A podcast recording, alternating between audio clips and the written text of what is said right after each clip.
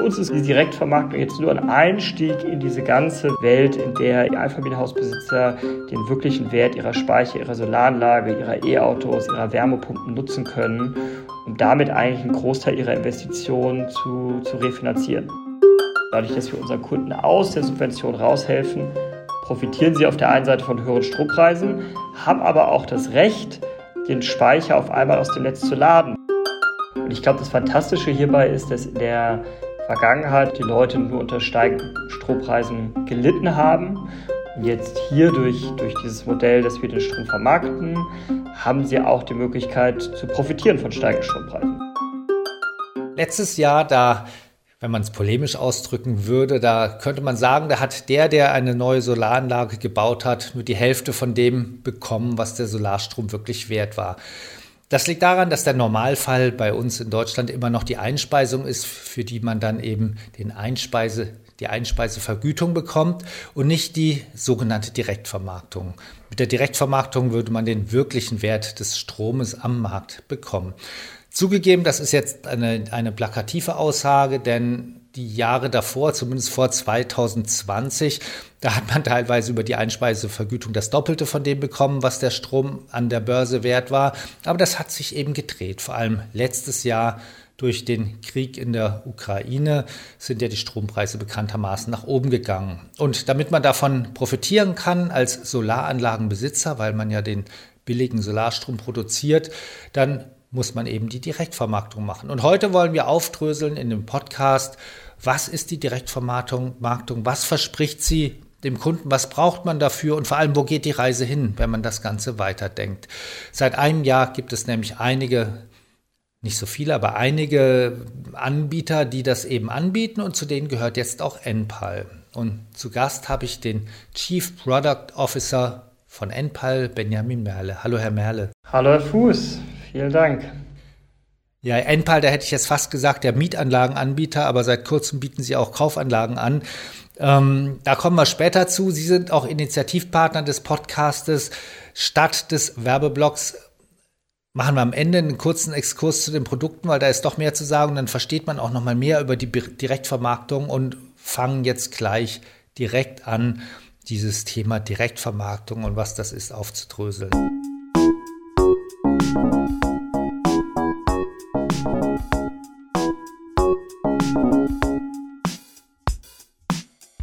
Ich spreche mit Benjamin Merle über die Direktvermarktung für kleine Anlagen auf Wohnhäusern. Klein ist in dem Fall vielleicht, kann auch 10 Kilowattstunden sein, was früher gar nicht klein war, aber eben nicht auf Gewerbegebäuden. Mit diesen Anlagen wären in den letzten Jahr, zwei Jahren auch höhere Erlöse möglich gewesen als mit der, ich sag's mal, normalen Einspeisevergütung. Benjamin Merle ist Chief Product Officer bei Enpal. Davor waren Sie ja Analyst beim Beratungsunternehmen Aurora Energy Research. Sie wissen also, wovon Sie reden, wenn es um Energiemärkte geht, nehme ich mal an. Ganz genau. Ich habe mich äh, fünf Jahre meines Lebens sehr intensiv damit beschäftigt. Ja, also wir dröseln das jetzt mal auf. Also wir fangen ganz vorne an. Ganz vorne heißt die Photovoltaikanlage auf dem Dach, die erzeugt Strom. Und den verbraucht man entweder sofort oder lädt ihn zum Beispiel in einem Speicher, dann hat man Eigenverbrauch. Und das, was man übrig hat, das speist man ein und dafür bekommt man im Normalfall eben die Einspeisevergütung. Für neue Anlagen, die man jetzt dieses Jahr baut, sind das 8,6 Cent pro Kilowattstunde. Was macht man bei der Direktvermarktung anders? Also warum kann man da mehr bekommen? Ja, die Direktvermarktung ist so ein wunderbares deutsches bürokratisches Wort im Kern steht da was sehr Einfaches dahinter. Wenn man sich große Anlagen anguckt, also große Windparks, Solarparks oder auch andere große Kraftwerke, dann ist es schon sehr lange so, dass die einen Händler haben und dieser Händler ähm, nimmt den Strom oder macht eine Vorhersage über die Erzeugung des Stroms und handelt den Strom dann an der Energiebörse. Es gibt eine Energiebörse, an der hm, Tag zuvor und auch kontinuierlich unter dem Tag Strom gehandelt wird auch ganz andere Möglichkeiten, langfristig Strom zu handeln durch sogenannte Power Purchasing Agreements, aber meistens ist es doch die Energiebörse. Und dieses Vermarkten des Stroms nennt man äh, bei erneuerbaren Energien dann eben die Direktvermarktung. Jetzt gucken wir ich meine, auch da muss man sagen, wir haben ja unter unseren Hörern und Hörerinnen haben wir ja alle, haben wir die Verbraucher, wir haben auch Installateure, die vielleicht, die sich schon ein bisschen mehr auskennen. Die wissen zum Beispiel, dass es da zwei Arten der Direktvermarktung gibt. Nämlich diejenige, bei der man im Prinzip dann wieder auf, früher aufgestockt werden konnte, auf die, auf die, auf das, was sonst die Vergütung ist und eben die, wo man wirklich ganz frei handelt. Was machen Sie da?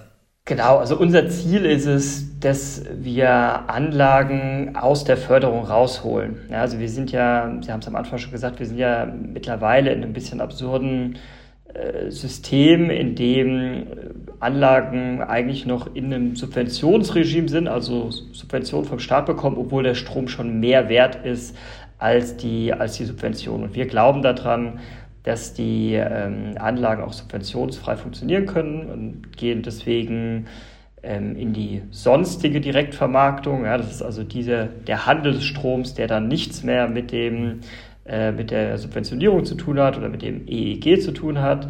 Es gibt auch noch das Marktprämienmodell, was Sie angesprochen haben.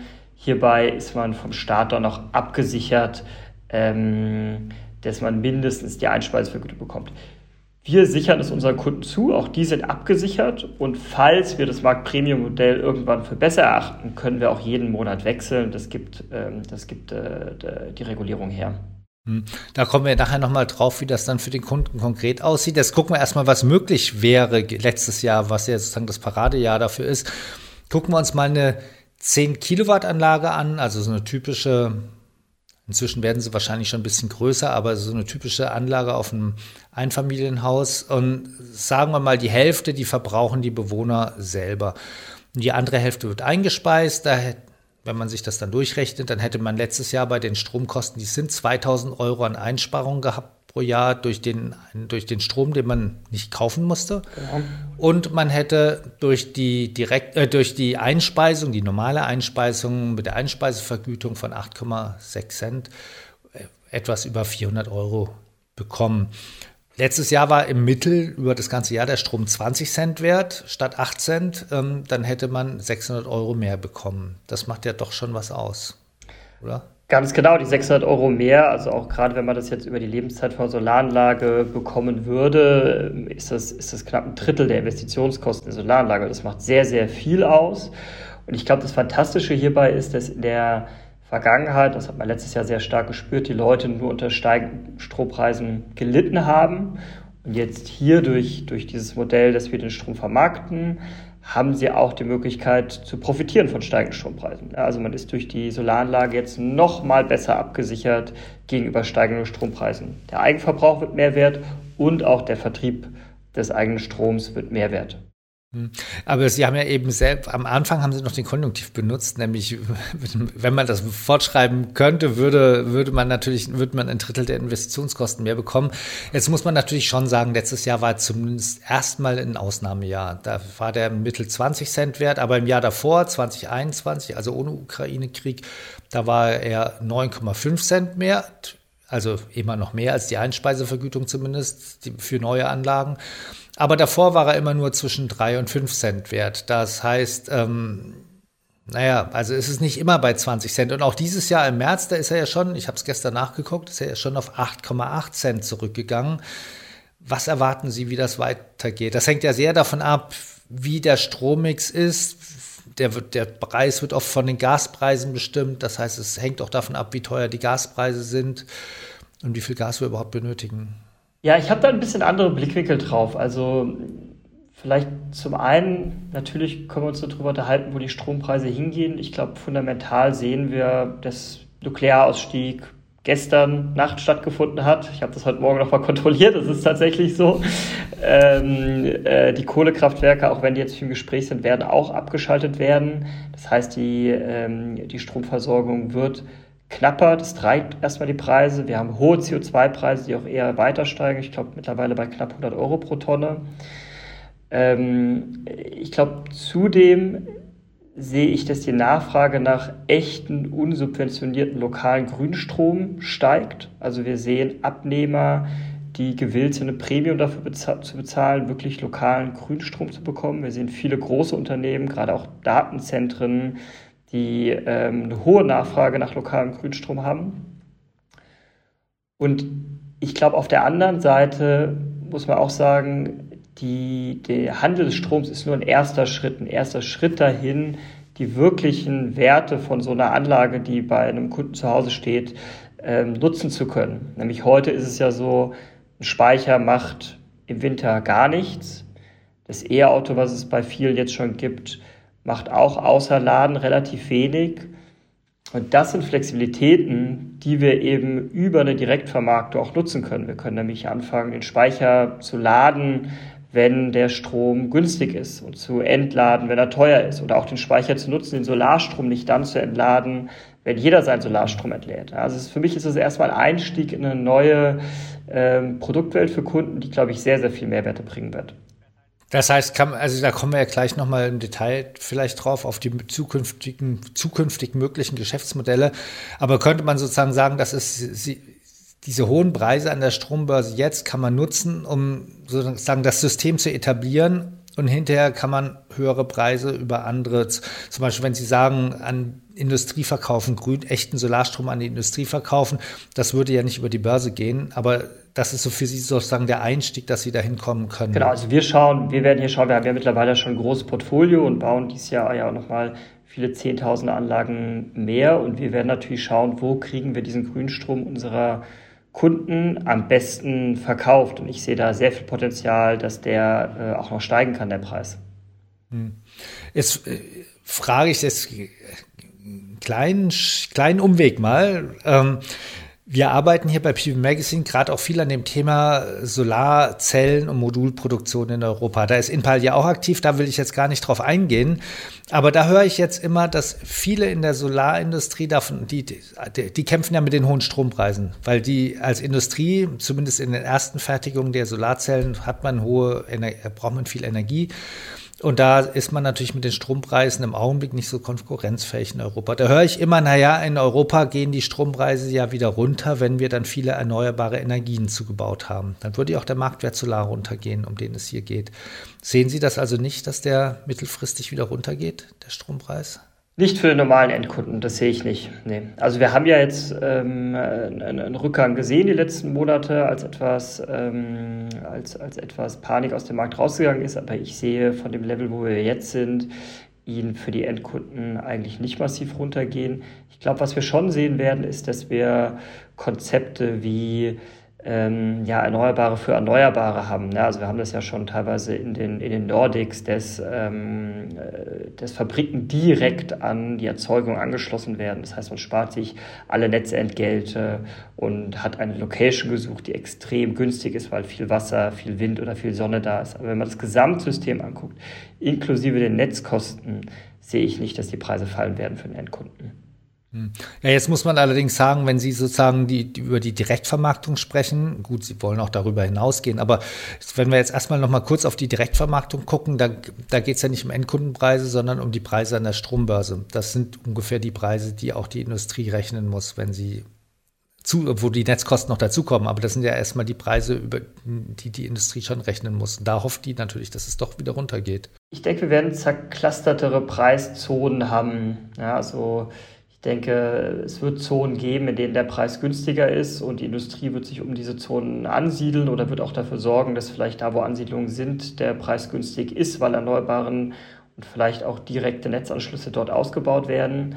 Aber ich glaube, wir werden viele Preiszonen auch haben, wo der, wo der Preis ähm, hoch ist und steigen wird. Und wie gesagt, die Nachfrage nach direktem lokalen Grünstrom wird meiner Meinung nach steigen. Deswegen sehe ich hier auch Potenziale für eben PPAs, dass Firmen hier langfristig ähm, äh, Grünstrom, Solarstrom von Dächern abnehmen werden. Ein anderer Punkt ist, den man ja auch jetzt schon teilweise sieht, Solarstrom ist zwar mehr wert, aber je mehr Solaranlagen zugebaut werden, ist er in dem Moment, wo die Sonne scheint, weniger wert. Das nennt man Kannibalisierung, weil natürlich man am Schluss, wir brauchen ja auch viel mehr Solarstrom, als wir in dem Moment verbrauchen können, weil wir ihn ja dann auch speichern müssen und so weiter. Aber das heißt, der Solarstrom in dem Moment, wo man ihn produziert, wird weniger wert. Wie sehen Sie, dass sich diese Kannibalisierung dann auswirkt auf das Geschäftsmodell, was Sie jetzt vorhaben? Ja. Ja, das Fantastische ist, im Vergleich zu einem Solarpark auf der Wiese haben fast alle unserer Kunden auch einen Speicher mit verbaut. Und durch diesen Speicher kann man dafür sorgen, dass der Solarstrom nicht mittags um 12 eingespeist wird oder um 11 oder um 1, sondern dass er etwas später eingespeist wird, indem man einfach die Speicherfüllung so managt, dass sie stärker gefüllt wird in den Peakstunden und weniger stark gefüllt wird in den Schulterstunden. Ganz simpel ausgedrückt, äh, die Solardachanlage hat weniger Probleme mit Kannibalisierung als eine Solaranlage auf dem Feld. Solange die keinen Speicher hat. Solange die keinen Speicher hat, ganz genau. Was heute noch typisch ist. Das heißt, bei dem Produkt, was Sie jetzt anbieten, also bei diesem Angebot, dass Sie die Direktvermarktung, die Anlagen in die Direktvermarktung nehmen, da würden Sie dann auch den Speicher steuern, um dann zu entladen, wenn, wenn man möglichst viel damit erwirtschaften kann. Dann würde man aus dem Speicher in das Netz entladen, teilweise. Also Heute machen wir das noch nicht, weil heute die Preise so hoch sind und die Kannibalisierung noch so wenig, dass es nicht unbedingt nötig ist. Ja, aber wir werden unseren Kunden ähm, da auch Angebote machen, das zu tun. Ich glaube, hier gibt es zwei Schritte. Ich glaube, der eine Schritt ist, den Speicher wirklich auch ins Netz zu entladen, wenn die Preise hoch sind. Das ist, glaube ich, eine tolle Chance, weil, wie gesagt, der Speicher macht das halbe Jahr eigentlich nichts. Und wir sehen gerade im Winter sehr, sehr große Spreads, teilweise von 20, 30 Cent, wo ein Kunde sich also mit teilweise auch negativen Strompreisen den Speicher laden kann und dann den Strom selber verbrauchen kann oder vielleicht sogar wieder zurück ins äh, Netz laden kann. Ähm, es gibt aber auch einfache Varianten, und zwar den Speicher einfach ähm, intelligenter zu laden. Das heißt, er lädt nicht sofort morgens sich voll und ist dann bis 12 Uhr mittags voll, und dann wird der Solarstrom komplett eingespeist, sondern man lädt ihn langsamer voll, aber trotzdem über den Tag komplett. Ja, das kann man durch ähm, Vorhersagemodelle, die wir, die wir auch entwickelt haben, ähm, äh, machen und kann dadurch auch eben mehr Geld aus dem Strom für den Kunden rausholen. Sie hatten es vorher schon mal angesprochen. Man kann ja natürlich auch sogar anfangen, gerade im Winter interessant, ähm, den Speicher aus dem Netz zu laden, wenn der Strom billig ist. Das ist dann oft auch Windstrom. Das heißt, man hat gleich noch die ökologische Komponente dabei, dass man einen großen Anteil Windstrom im Speicher drin hat. Allerdings ist das ja im Augenblick mit der äh, im Rahmen, wenn man Marktprämie oder EEG-Einspeisevergütung nimmt, darf man das gar nicht. Da ist es untersagt, weil man verhindern muss, dass da der Strom aus dem Netz sich mit dem eigenen Solarstrom irgendwie mischt. Wird das, wie, wie wird das bei Ihnen sein? Das hängt ja jetzt sehr von dem Modell ab, was Sie wählen, vermutlich. Ja. Ja, ich glaube, hier wird es langsam wirklich spannend, warum, warum wir auch an dieses Komplett-Ökosystem glauben und an einen Komplettanbieter, der eben sowohl den Speicher, die Solaranlage, aber auch die Energiedienstleistung wie eine, wie eine Vermarktung des Stroms, vielleicht auch einen Stromvertrag und die intelligente Vernetzung von allem zusammenbringt. Weil genau wie Sie gesagt haben, dadurch, dass wir unseren Kunden aus der Subvention raushelfen, profitieren sie auf der einen Seite von höheren Strompreisen, haben aber auch das Recht, den Speicher auf einmal aus dem Netz zu laden, was ja heute, Sie hatten es eben schon angedeutet, verboten ist. Also heute kann ich zu Hause meinen Speicher nicht aus dem Netz laden, selbst wenn die Strompreise bei minus 10 Cent liegen, weil ich dann... Zumindest wenn ich Einspeisevergütung haben will. Wenn ich die nicht hätte, könnte ich es. Zumindest wenn ich Einspeisevergütung haben will, aber bisher gab es für die Kunden eigentlich keine Alternative. Wenn sie keine Einspeisevergütung bekommen haben, haben sie gar nichts mehr bekommen. Und äh, in unserem Modell äh, ist das zum ersten Mal wirklich möglich. Ich kann die Endpal-Einspeisevergütung bekommen, bin in der sonstigen Direktvermarktung und kann meinen Speicher laden, wenn die Strompreise niedrig sind. Ja, das werden wir jetzt über die, über die nächsten Monate, wir haben hier schon viele Piloten laufen, werden wir das noch äh, fertig entwickeln und dann unseren Kunden auch zur Verfügung stellen. Und ich sehe da hohe Potenziale, mehrere hundert Euro pro Jahr nochmal äh, im Winter zu sparen, indem ich wirklich im Wesentlichen im Winter Windstrom dann verbrauche, der teilweise für 0 Euro, vielleicht für 5 Cent oder so ähm, produziert wird. Ja, das bedeutet allerdings, dass man den Strom auch bei Ihnen kaufen muss. Das heißt, da müssten Sie einen flexiblen Stromtarif haben. Ganz genau. Wir haben ja auch schon Strom, ähm, Stromtarife vertrieben, schon über die letzten Jahre. Das waren noch keine flexiblen Stromtarife. Wir sind jetzt auch, soweit ich weiß, eine der ersten oder vielleicht auch die ersten, die flächendeckend in den äh, Smart Meter Rollout gehen. Das ist schon wieder ein bürokratischer Fachbegriff, aber äh, ich sage mal, die neueste Generation von Zählern verbaut werden, mit denen man dann auch wirkliche variable Stromtarife und eben diese Direktvermarktung verwirklichen kann. Ähm, und da werden Kunden dann ähm, in, im, im, im nächsten halben Jahr noch Angebote von uns bekommen, eben auf, auf äh, diese, ich sag mal, smarten Stromtarife zu wechseln, bei denen wir den Speicher eben für sie im Winter optimal nutzen. Das steht auch noch auf meiner Liste Smart Meter, weil ich wollte Sie eigentlich ganz offen fragen, was braucht man alles technisch, um diese Direktvermarktung abwickeln zu können? Genau, im Kern braucht man zum einen eben diese neueste Generation von, ähm, von Stromzählern, Smart Meter, Smart Meter Gateway sind hier die Fachbegriffe für die Leute, die sich damit auseinandersetzen.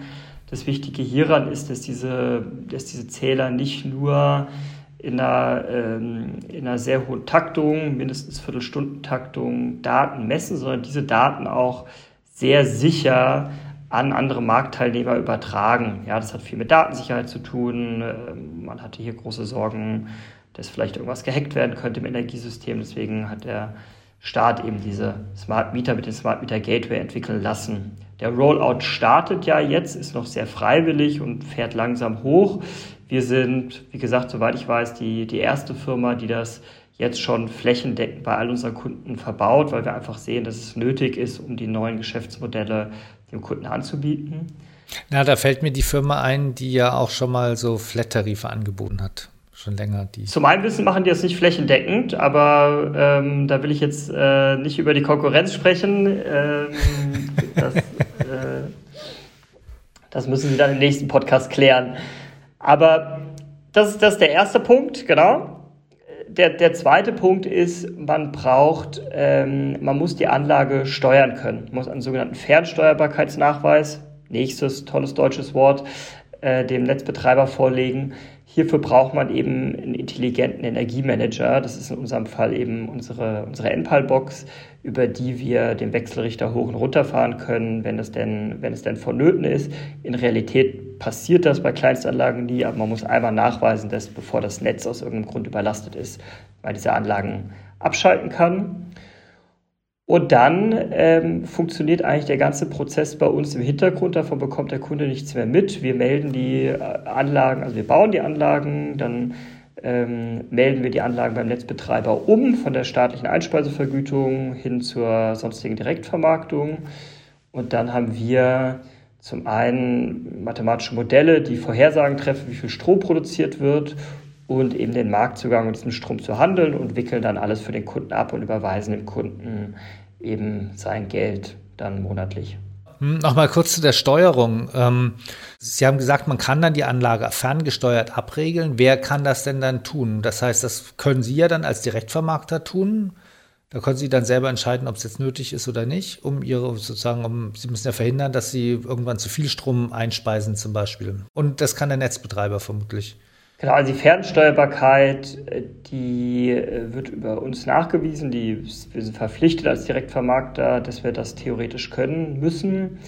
In Realität werden wir die Anlagen nie abschalten. Ähm, und in Theorie kann der Netzbetreiber ein Steuersignal senden, sodass wir die Anlagen runterfahren müssen. Das ist aber bei Kleinstanlagen auch noch nie vorgekommen.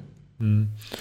Ja, dann Kommen wir mal, Sie haben es ja, wir sind jetzt schon so langsam in diese Richtung gekommen. Kommen wir mal zu dem Produkt selber, was Sie da jetzt anbieten. Wie sieht das aus? Was bieten Sie den Kunden an? Sie haben schon gesagt, Sie übernehmen das alles mit dem Einbau und so weiter. Aber wie sieht das jetzt geschäftlich aus? Genau, also das Basisprodukt ist ähm, weiter unser Mietmodell mit Kaufoption, was aus eben einer Solaranlage, ähm, einem Speicher, in den meisten Fällen auch eine, eine Ladesäule äh, basiert. Die Kunden, die meisten Kunden mieten auch noch bei uns, so wie wir in anderen Podcasts auch schon mal erklärt haben. Einige nutzen eben mittlerweile die, die Kaufoption, die, ähm, die auch ohne Anzahlung funktioniert. Was jetzt zusätzlich dazu kommt, ist, dass unsere Kunden ganz einfach mit quasi einem zusätzlichen DIN A4-Seite im Vertrag in die NPAL-Einspeisevergütung, eben die sonstige Direktvermarktung wechseln können und sichern sich damit 16 Cent pro Kilowattstunde für die ersten drei Jahre garantiert von Enpal. Wie eben schon erklärt, wir übernehmen quasi den ganzen Prozess. Es kann passieren, dass der Kunde nochmal maximal drei Monate in die normale staatliche Einspeisevergütung ähm, ist, weil wir die Ummeldungsprozesse Netzbetreiber befolgen müssen. Aber dann starten eben diese drei Jahre, in denen wir die 16 Cent garantieren. Nach den drei Jahren werden wir dem Kunden dann zeitnah ein Angebot machen, je nachdem, wie die Strompreise stehen und was für andere flexible äh, Flexibilitätspotenziale wir vielleicht bis dahin äh, entwickelt haben. Und dann kann der Kunde sich eben entscheiden, macht er das weiter mit NPAL oder nicht. Wir gehen davon aus, dass die, unsere Kunden das über die 20, 25 Jahre mit uns machen werden, weil wir einfach ein besseres Angebot als der Staat haben. Ja. Jetzt muss man sagen, wir hatten es ja vorhin schon gesagt, im März ist die, ist die, ist der Marktwert Solar, so heißt der Fachbegriff darüber, was der Solarstrom in einem Monat wert ist, im Durchschnitt auf 8,8 Cent waren es jetzt, glaube ich, gesunken. Das heißt, da würden Sie ja jetzt erstmal draufzahlen. Was ist sozusagen, das heißt, Sie haben ja ein gewisses Interesse dran, dass die Leute in dieses Geschäftsmodell wechseln. Kann man das so sagen? Naja, also zum einen, ich glaube, die Marktpreise, ich hatte heute Morgen gerade mal geguckt, jetzt ähm, für heute schwanken der, schwankt der Strompreis zwischen 100 und 200 Euro pro Megawattstunde, also 10 und 20 Cent pro Kilowattstunde. Ähm, wir hatten vorhin ja schon drüber gesprochen, ich glaube, dass fundamental die Preise eher wieder steigen, wieder steigen werden. Wir haben, wir haben ein großes Interesse, gemeinsam mit unseren Kunden in diese Direktvermarktung zu gehen, weil wir eben sehen, dass das der Einstieg in weitere äh, Themen sind, die wir dem Kunden anbieten können. Wir haben vorhin schon gesagt, das nächste spannende Thema ist eben die Optimierung der Speicher, dass die Speicher dann auch laden, ähm, wenn der Strom günstig ist und grün ist. Sie haben es selber gesagt, ist dann meistens Windenergie. Ja, ich glaube, das nächste ist das ganze Thema E-Mobilität. Das Auto soll natürlich eigentlich auch dann laden, nicht nur wenn Solarstrom da ist, sondern wenn der Strom an der Börse besonders niedrig ist. Ja, und wir wollen aber auch ähm, dann eventuell nächstes Jahr Richtung bidirektionalem Laden die Autos nutzen, um eventuell Strom für unsere Kunden zu verkaufen, wenn er sehr teuer ist. Also für uns ist quasi diese Direktvermarktung jetzt nur ein Einstieg in diese ganze Welt des ja auch wieder Fachbegriff Virtual Power Plant, ja, also die Welt, in der eben die, die Einfamilienhausbesitzer den wirklichen Wert ihrer Speicher, ihrer Solaranlage, ihrer E-Autos, ihrer Wärmepumpen nutzen können, um damit eigentlich einen Großteil ihrer Investitionen zu, zu refinanzieren. Ja, und deswegen wollen wir eigentlich, dass alle unsere Kunden das Angebot nehmen. Das ist jetzt auch äh, in den ersten zwei Wochen schon, hat das schon so geklappt. Äh, und ich glaube, das wird eine ganz spannende Reise. Ist das denn was, was Sie zum Beispiel, wo Sie sich auch vorstellen können, dass Sie das Kunden anbieten, die die Anlage gar nicht bei Enpal kaufen oder mieten? Unser Fokus jetzt erstmal äh, die Neukunden und im zweiten Schritt unsere Bestandskunden, die uns natürlich extrem wichtig sind. Die Bestandskunden äh, durch diese neue Zählerinfrastruktur, die der Staat da in den Markt drückt, ähm, müssen noch nachgerüstet werden. Das wird, glaube ich, der zweite Fokus sein. Ich glaube schon daran, dass es irgendwann eine Möglichkeit gibt, dass man nur über eine NPAL-Box auch andere Hardware smart macht, auch andere Hardware besser steuerbar macht. Ich glaube sehr stark an die Entwicklung im Bereich Maschinenlernen ähm, und AI, dass eben bessere Vorhersagemodelle. Also künstliche Intelligenz. Künstliche Intelligenz, genau, dass, dass, dass bessere Vorhersagemodelle uns allen, aber unsere Kunden auch helfen können, eben äh, den Strom bestmöglich zu nutzen. Ich glaube, am Ende das Unternehmen, was hier sich am stärksten positioniert, wird auch eine Chance haben, da in alle Haushalte zu kommen. Derzeit und auch über die nächsten paar Jahre ist der Fokus aber, dass wir das integrierte System denken, wo eine Firma die Hardware, die Software und die intelligente Steuerung ähm, gemeinsam liefert.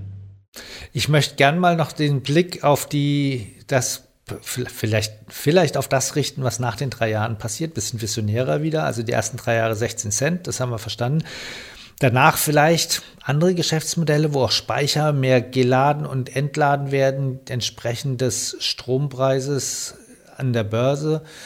Ähm, wie muss man sich das dann vorstellen? Ich meine, das wird ja dann erstmal kollidieren mit dem Eigenverbrauch. Im Augenblick ist es ja so, dass der Kunde versucht, den Speicher möglichst effizient dafür zu nutzen, dass er da viel Strom im Haushalt benutzen kann. Das kann ja an der Stelle insgesamt zwar eine Optimierung sein, aber für den Kunden in dem Fall nicht. Das heißt, sie müssen dann ganz neue Geschäftsmodelle anbieten. Vermutlich. Nein, die, also der Eigenverbrauch geht immer vor sowohl in der Direktvermarktung als auch in zukünftigen Geschäftsmodellen oder Steuerungen, die wir vielleicht für unsere Kunden anbieten werden, wird der Eigenverbrauch immer ganz oben stehen. Zum einen, weil Kunden das wollen, die holen sich ja auch Solaranlagen und Speicher, um unabhängig zu sein. Zum anderen aber auch, weil ich ganz fundamental daran glaube, dass der Strom da konsumiert werden sollte, wo er produziert wird, um eben die, die Netz- und anderen Kosten, die mit der Weiterleitung von Strom verbunden sind, so niedrig wie möglich zu halten im System. Das heißt, der, der Eigenverbrauch geht vor. Ähm, alles, was eben darüber hinausgeht, soll so intelligent wie möglich genutzt werden. Das heißt, wenn der Speicher im Winter nichts macht oder vielleicht auch in, Frühjahrszeiten im, so äh, im, im, nachts nichts macht, dann soll er eben genutzt werden, um etwas anderes Sinnvolles für, für den Konsumenten zu tun. Okay, im Winter ist das direkt nachvollziehbar, aber gucken wir uns zum Beispiel den Sommer an. Da mhm. könnte es ja sein, dass man um 18 Uhr gerne den Strom einspeisen würde. Wenn nämlich die Solaranlagen zurückfahren, weil die Sonne geht langsam unter, ähm, wird aber viel, noch viel Strom verbraucht. Ähm, wenn Sie dann aus dem Speicher einspeisen, dann kann das ja auf den Eigenverbrauch gehen, weil dann natürlich weniger Speicherstrom da ist, um die Nacht zu überbrücken.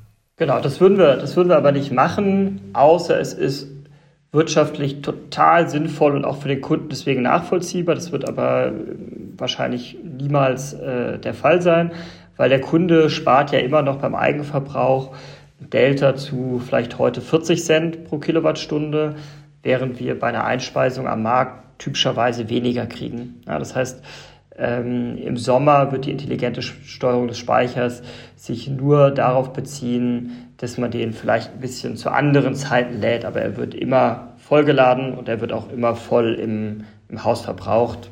So zumindest mal der, der, der typische Fall. Und ich glaube, ich glaube, was eine wirklich spannende Vision ist, ist eigentlich wäre es doch toll, wenn wir da hinkommen, dass eben die, die, die Eigenheime fast nichts mehr an Investitionskosten tragen müssen, weil eben ein Großteil sich finanziert durch andere Geschäftsmodelle. Ja, und ich glaube, das ist was, da sind wir heute noch nicht, aber ich kann mir gut vorstellen, dass mit der Sektorenkopplung, E-Auto, Wärmepumpe und anderen wir immer mehr dahin kommen, dass durch, die, durch einen hohen Wert der Flexibilität am Markt diese Anlagen einfach sehr, sehr äh, viele Zusatzeinnahmen erwirtschaften können.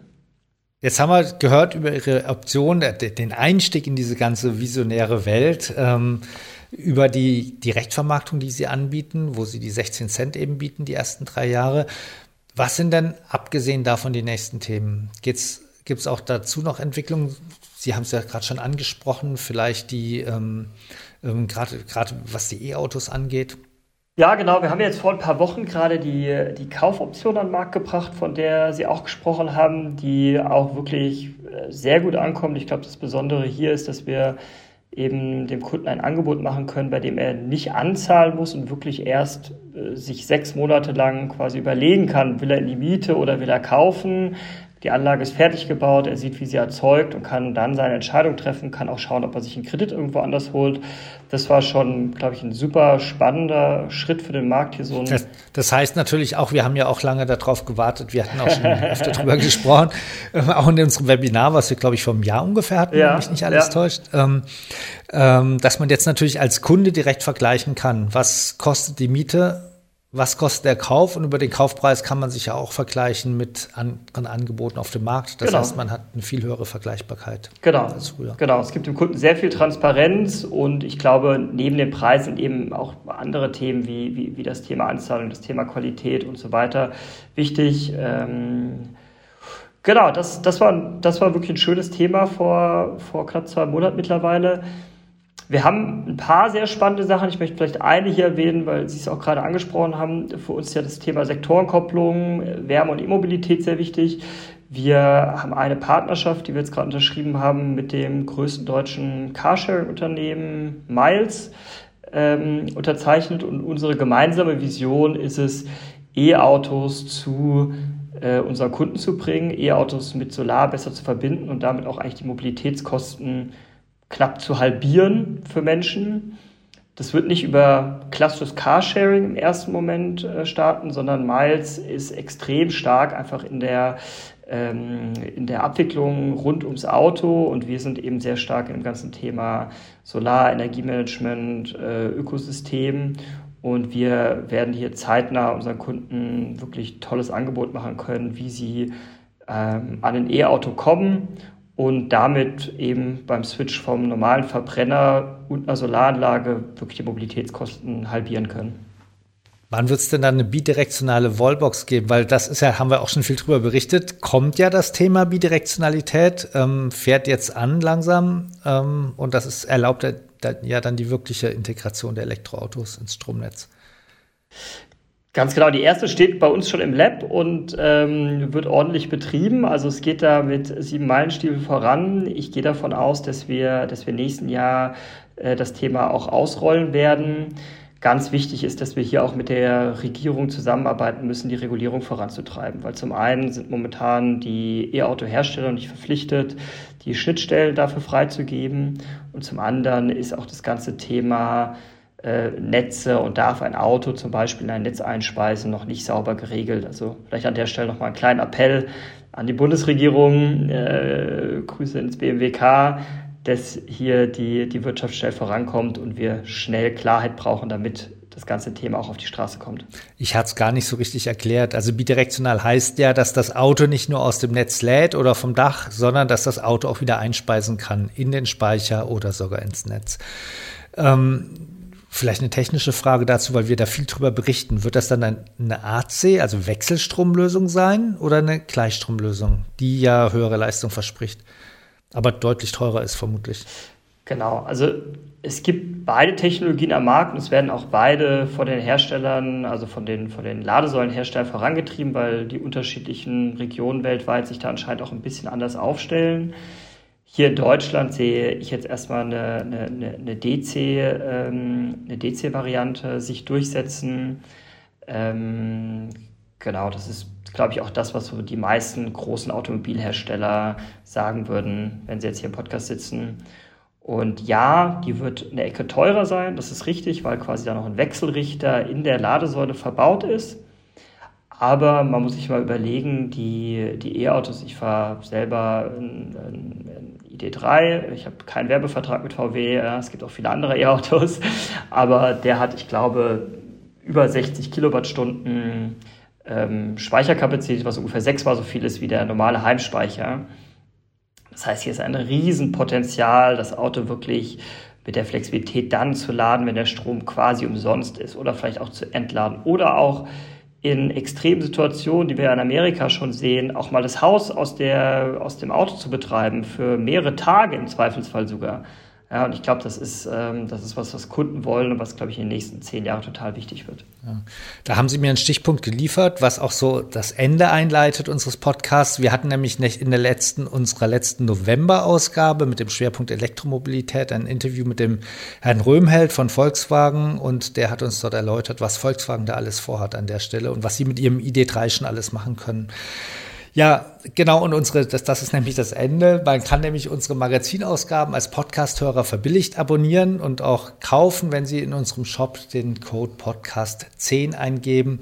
Es gibt unsere Magazine zehn, äh, zehnmal hätte ich jetzt fast gesagt, viermal pro Jahr. Und natürlich gibt es unsere Online-Berichterstattung und Sie können auch unsere Newsletter abonnieren. Wir müssen zum Ende kommen, Herr Merle. Vielen Dank, dass Sie bei uns waren. Sie sind Chief Product Officer bei Enpal und haben uns erläutert, wie das mit der Direktvermarktung geht. Vielen Dank, Herr Fuß, hat viel Spaß gemacht. Bis zum nächsten Mal. Ja, dann also vielen Dank, liebe Zuhörerinnen und Zuhörer, dass Sie dabei geblieben sind. Und wenn Sie unsere Podcast bewerten wollen, machen Sie das gerne in den Fenstern oder schreiben Sie uns eine E-Mail an podcast.pv-magazine.com. Vielen Dank fürs Zuhören und bis zum nächsten Mal. Tschüss.